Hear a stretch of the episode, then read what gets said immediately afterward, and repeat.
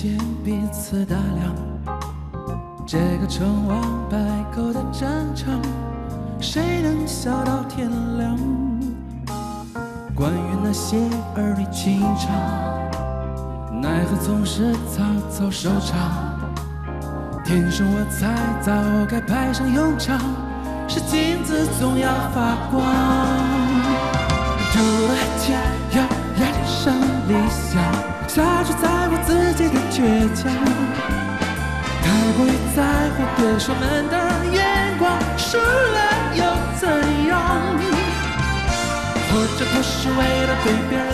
北京时间十二点零七分，这里是正在直播的文艺大家谈，来自中央人民广播电台文艺之声。各位好，我是小东。各位好，我是小昭。刚刚我们听到了一首歌啊，一首《湖》，来自最近热播的一个音乐综艺节目。其实说到音乐综艺节目呢，从十多年前的选秀到最近几年大火的很多实力唱将去比拼唱功，无论是过去的超女快男，还是后来的中国好声音、我是歌手，热度啊，其实。呃，现在来看是有点逐年下降的趋势了。比拼唱功、讲讲故事，甚至说给一些参赛的选手去编故事卖惨的音乐综艺呢，观众已经不太买账了。随着中国观众的审美需求不断提高，以及综艺节目受众的逐渐年轻化，音乐综艺的制作团队呢，也要不断的去花样翻新，将各种类型的音乐翻了个遍。而就在最近呢，一档音乐综艺节目呢是有点火。不同于以往的比拼唱功，也没有太多悲情的故事，只是聚焦于音乐创作和表演本身。这个节目呢就是《我是唱作人》，聚焦唱作人这一身份，展开创作能力和演唱实力的角逐。从官方给出的定位来看呢，我是唱作人呢是一档华语唱作人生态挑战节目啊。有别于其他的音乐栏目呢，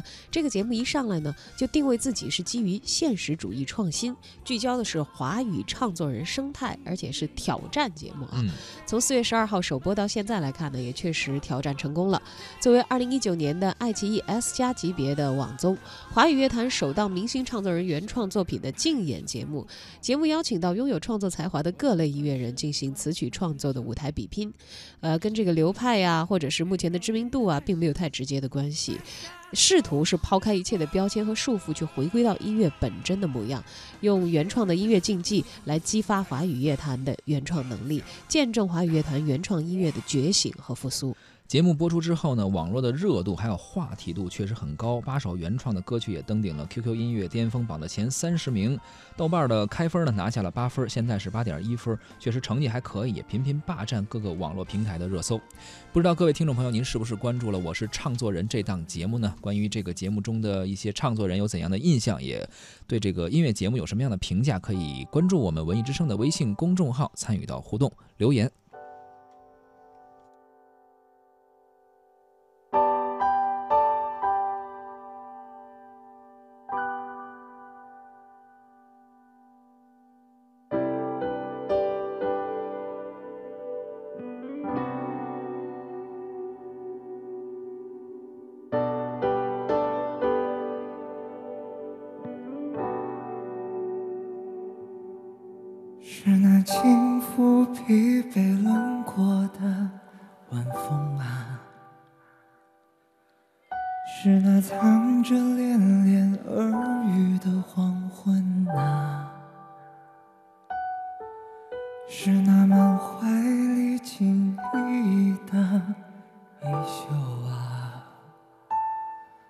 是那走散后再没相遇的人啊。让他偶尔停下沉重的脚步啊，让他短暂想起往日的温存啊，让他眼含泪光不敢再在岁月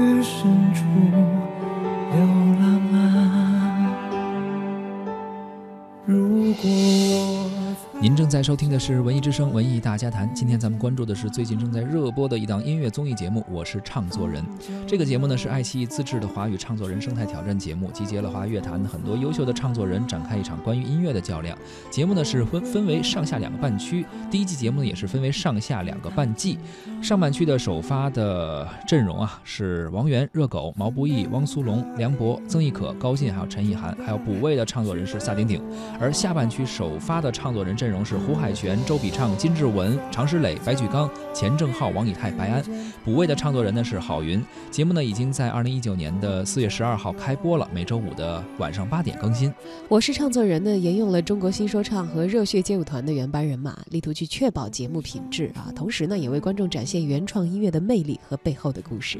节目创作之初就立下了比较严苛的标准，每位唱作人呢必须准备七首以上的没有发表的原创作品。如此严苛的要求也让华语乐坛几乎一半的音乐人啊望而却步。同时呢，我是唱作人，面向着社会也是征选了来自各行各业、不同年龄段的一百零一位大众评审。唱作人们呢，将在一 v 一的环节中接受大阵呃大众评审现场的一个榨汁的一个评判。投票结果呢实名公开，直接决定唱作人的去留，最大限度地确保了这个节目在大众性以及它的真实性上的一个呃标准。节目导演车澈啊，这个喜欢网络综艺的朋友们可能对他也非常的熟悉了啊。他说呢，目前的市场上很多音乐节目其实。是以翻唱为主的，原创音乐也缺乏一个展示的平台。但是如果要说什么是好的原创音乐，你没有办法给出一个标准答案。但是他们的团队呢，希望试图通过这档节目去创造一场探讨。八位创作人的比赛就是一个探讨的过程。有了讨论，中国的原创音乐才会越来越好。随着传统唱片行业的低迷，传统的词曲作者加歌手这个概念不再是音乐圈的宠儿了。互联网的飞速发展和传播，让听众和乐迷们对于音乐有着更多的选择机会，唱作人的大量涌现呢，也是当今流行音乐发展的一个大趋势。在当今的乐坛呀，创作能力和歌唱能力逐渐成了衡量一个音乐人实力的重要标准。歌迷呢，也不仅仅是关注歌手的外形和唱功，更多的呢，开始关注歌手的内在实力和歌曲表达的意义。而同样，唱片公司呢，在签新人的时候啊，也越来越去注重挖掘和培养歌手的创作能力。从前呢，一个好的歌手可能是完全不会写歌的，而一些专业的音乐制作人或者是编曲者呢，也不一定就适合做一名在舞台上演唱的歌手。但是随着时代的发展，随着唱作人的出现啊，对于流行音乐的发展，其实也起到过很大的推动作用。歌坛的造星时代已经逐渐的过去，取而代之的呢，可能是一个更为公平、公正、公开的音乐环境。音乐创作者和制作人不再继续是歌手的附庸，更多的原创的音乐人是可以走到台前来获取越来越多的认可和肯定的。而唱作人呢，这样的说法和这样的角色，在乐坛的地位也在一步一步的稳固。其实我们回想一下，你看从过去像周杰伦呀、陶喆呀，包括王力宏、许巍，这可能我们很多呃七零后、八零后的乐迷都非常熟悉的。到后来，很多九零后、零零后会喜欢的，比如李荣浩啊，包括金志文等等，越来越多的这种创作性的歌手，也是在乐坛占据了一席之地。他们就被被称作为是唱作人，用自己的音乐去表达自己的想法和对世界的看法，然后呢，自己站在舞台上去唱出来，这样呢。仿佛更加统一的一个呈现啊，更加深刻的表达，也越来越受到乐迷的这种喜爱。而源源不断的新作品的产出呢，也是当代中国乐坛非常非常需要的。而关于这档节目呢，我们也邀请到了中央音乐学院音乐学研究所副研究员、中国音乐评论学会理事向小刚来谈一谈他对于《我是唱作人》的观后感。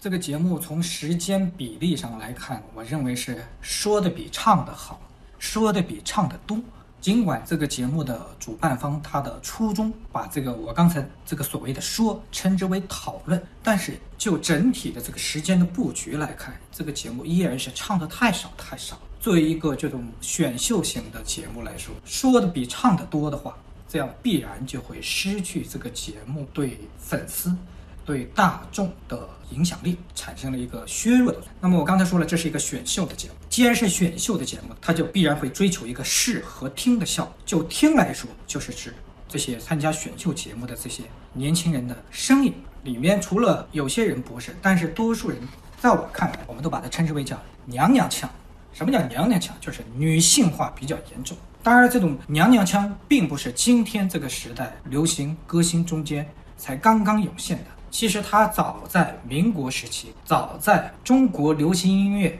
的第一个时代，就是李景辉时代，也就是一九二七至一九三六年就已经有了。当时比较代表性的娘娘腔的歌星，像严华，就是周璇的第一任丈夫；像姚敏，当然了，她后来她成功转型了，变成一个作曲家。女歌星，银嗓子姚丽的哥哥，后来他去了香港。还有一个就是一个男歌星白宇，也就是说他们的声音普遍的都出现在娘娘腔。当然了，这不仅仅是这个节目，在近年来的多个媒体上面出现的这种选秀节目都存在这个问题。刚才说的是听，我们下面再说视啊眼睛的观看效果，因为他们这个声音本身就带有一种娘娘腔。那么从这个视觉效果来看，就是这个女性化就更加严重。我记得大概几年前我看过一个文献。这个文献上就说了一句话，说当代社会进入了一个男色时代，就是原来说一个人好色，那么说这个人好色是指指什么呢？当然是指一个男人对一个女人的欣赏。但是呢，这个男色时代的就好像又又变了，说一个人好色，并不是说是男人对女人，女人对男人也是可以的。那么这个选秀节目好像是在有意识或无意识中对这个男色时代的人们的一个审美或者说是个导向，起到了一定的推波助澜的作用。那么最后我们回到这个本质，这个节目从本质上来看，毫无疑问，它不是个学术化的栏，它是个娱乐性的节目。既然是娱乐性的节目，我们通常都是追求四个字，是吧？娱乐至上，至上至死。但是我从这个节目里面，我没有看出来，他在娱乐之上，他好像是想追求娱乐，但是又没有把娱乐作为他的一个终极目标。换句话说，我就觉得这个节目它它定位是不是稍微有些模糊？唱作人呢，算是一个比较新的概念，但是这样类型的音乐人呢，其实在我国乐坛很早就有了。而对于《我是唱作人》这档节目的意义以及唱作人这一身份，我们继续来听向小光的向小刚的观点。很明显，这个节目就形式上来看，它还是继承了以往这种选秀节目的一个特点，就是以老带新。所谓以老带新，比如说老，就是邀请一些已经成名的。已经成腕儿的歌星，比如说像常石磊，像原来的超女周笔畅，像原来的羽泉的组合之一的歌手胡海泉，带新新就是指一些新人。当然了，我看了一下，这里面呢也不完全是新人，因为有些所谓的新人，他曾经也参加过这种超女或者是快男的选秀。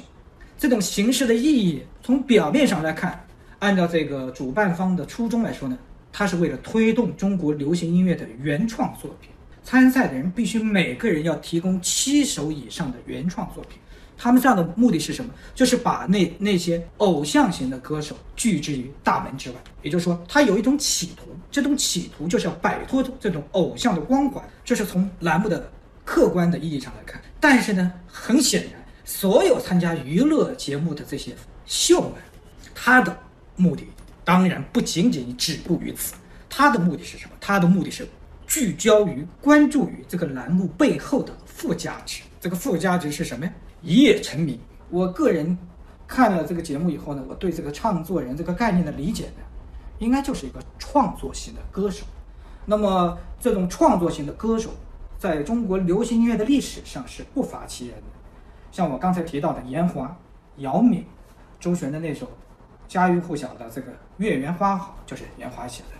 像今天还在传唱的这个。情人的眼泪就是姚明写的。另外，像上个世纪七十年代在台湾崛起的台湾校园歌曲的突出代表叶嘉修，也是你看他那首《乡间小路》，自己作词、自己作曲、自己弹吉他、自己演唱。另外，像台湾的流行歌坛的大哥大李宗盛也是。另外，像我们大陆的刘欢，像更年轻的汪峰啊，他们都是这种创作型歌手，可能。按照这个栏目的解释的话，他们也应该算是唱作人吧。关于这个栏目的未来的发展，呃，因为它是一个新生事物，刚刚起步，也就一一个月，所以说现在我们还无法盖棺定论，我们只能祝福这个栏目，呃，寄希望于这个栏目，对，就像他们这个主办方希望的，寄希望于这个栏目，为中国的原创流行音乐事业增加一丝新鲜的活力。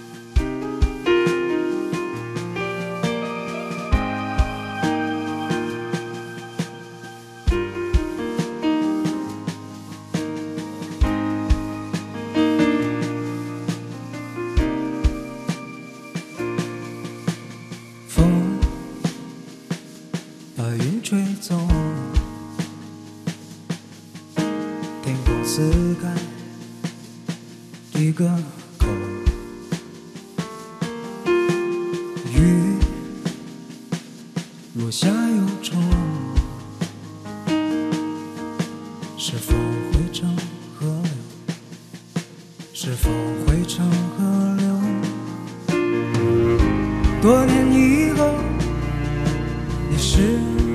否依然依然为自己种下一片梦田，一样耕耘，一样期盼，一样的笑容，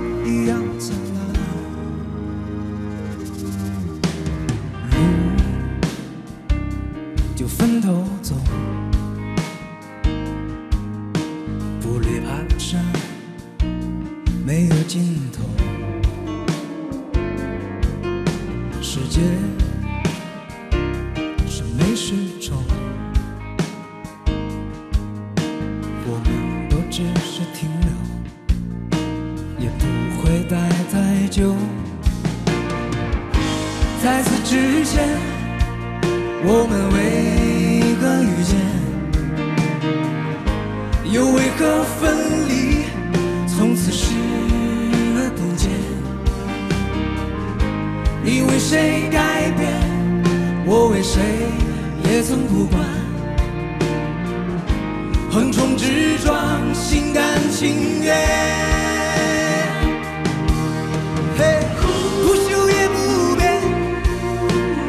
是不是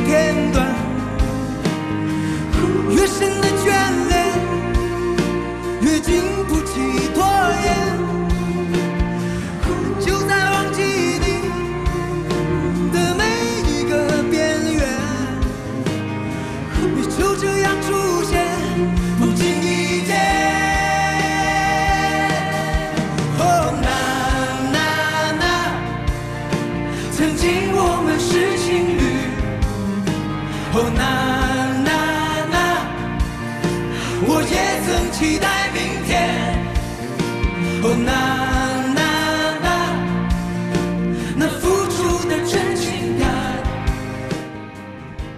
您正在收听的是《文艺之声·文艺大家谈》。今天咱们关注到的是一档音乐综艺节目，我是唱作人。随着音乐类综艺节目在模式的创新呢，达到了一个瓶颈期，回到音乐产业的源头，主推原创似乎也逐渐成了各大平台不约而同的选择。像优酷的《这就是原创》，还有爱奇艺的《我是唱作人》相继登场。而在刚刚落幕的《歌手2019》，其实也已经将重点放在了原创上。电视综艺时代的中国好歌曲走出了霍尊、莫西子诗，还有苏运莹等等各具风格的原创音乐人。但是在竞争更为激烈的当下呢，复制这样的旧模式却并没有激起太大的声响。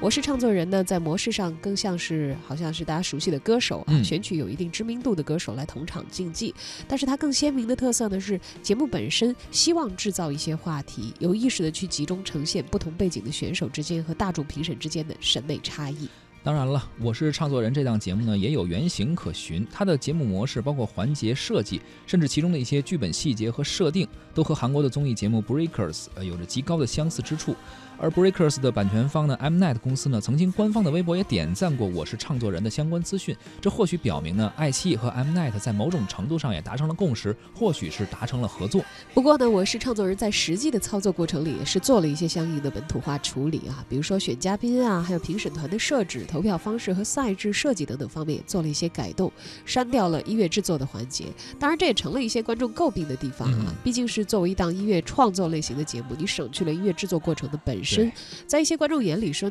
这是在降低自己的说服力啊。是，那但是呢，可能很多观众呢、呃比较愿意看这个节目的一个原因，就是这个节目选的一些呃唱作人吧，或者叫音乐人吧，可能他们也都比较有自己的特点，呃有一些粉丝，比如说梁博，他呢说每一次演出的时候都要用自己的乐队，他是有着长期做乐队的经验嘛，所以他对自己的音乐有一个非常完整的把控，这也是让他多了一些同龄国内的唱作人中比较少有的沉稳和大局观。他觉得这个乐队啊，每一个乐器，每一个声部，不仅仅是我的伴奏，不是那种人声加伴奏，我的人声和这些乐器都是音乐的一部分，一个声部是一个完整的表达。哎，这种呢，可能使得他的音乐更加有这种表现力和感染力，很多乐迷也非常喜欢。而毛不易呢，是这两年华语乐坛最炙手可热的歌手之一了，有大量的影视剧的歌曲资源啊，都是落在了这位实力音乐人的身上。他呢，有着很出色的词作能力啊，这两年的唱作人里头，他应该说是这个独占鳌头的。词作能力是啊，笔触细腻啊，很亲切，但是又不太俗气，又有人间的烟火气啊，这也是毛不易本身最吸引人的地方了。没错，在这档节目当中呢，他带来了一首东北民谣，也很好的体现了他个人创作的特点。嗯，此外还有很多其他唱作人也是各具特点，比如有一个。曾轶可，这个十年前就非常有话题度啊，十年之后呢，我们在节目中能看到他的一些变化啊，唱功呢其实有一些提升，但是最主要的可能还是对于创作的理解。包括王源，王源呢其实是一个偶像团体出道，但是呢他也希望能够让大家看到自己呃在创作方面不一样的一面，通过这个节目展现出自己的一些特点。当然了，这个和。不同的人竞争啊，还有就是不同的节目类型竞争。当然，现在大家也有很多这个怀疑的态度，或者有一些专业的眼光来剖析。但是从节目本身来看呢，确实也是在试图进行一些新的尝试，想进行一些改变吧。或者说，这也是咱们中国乐坛现在比较需要的，就是挖掘一些原创的东西，去提升它的创作力。呃，这个节目我是唱作人，哎，每周五的晚上八点更新，其实就是今天了。如果感兴趣的朋友，可以继续看一看这些唱作人之间的 PK。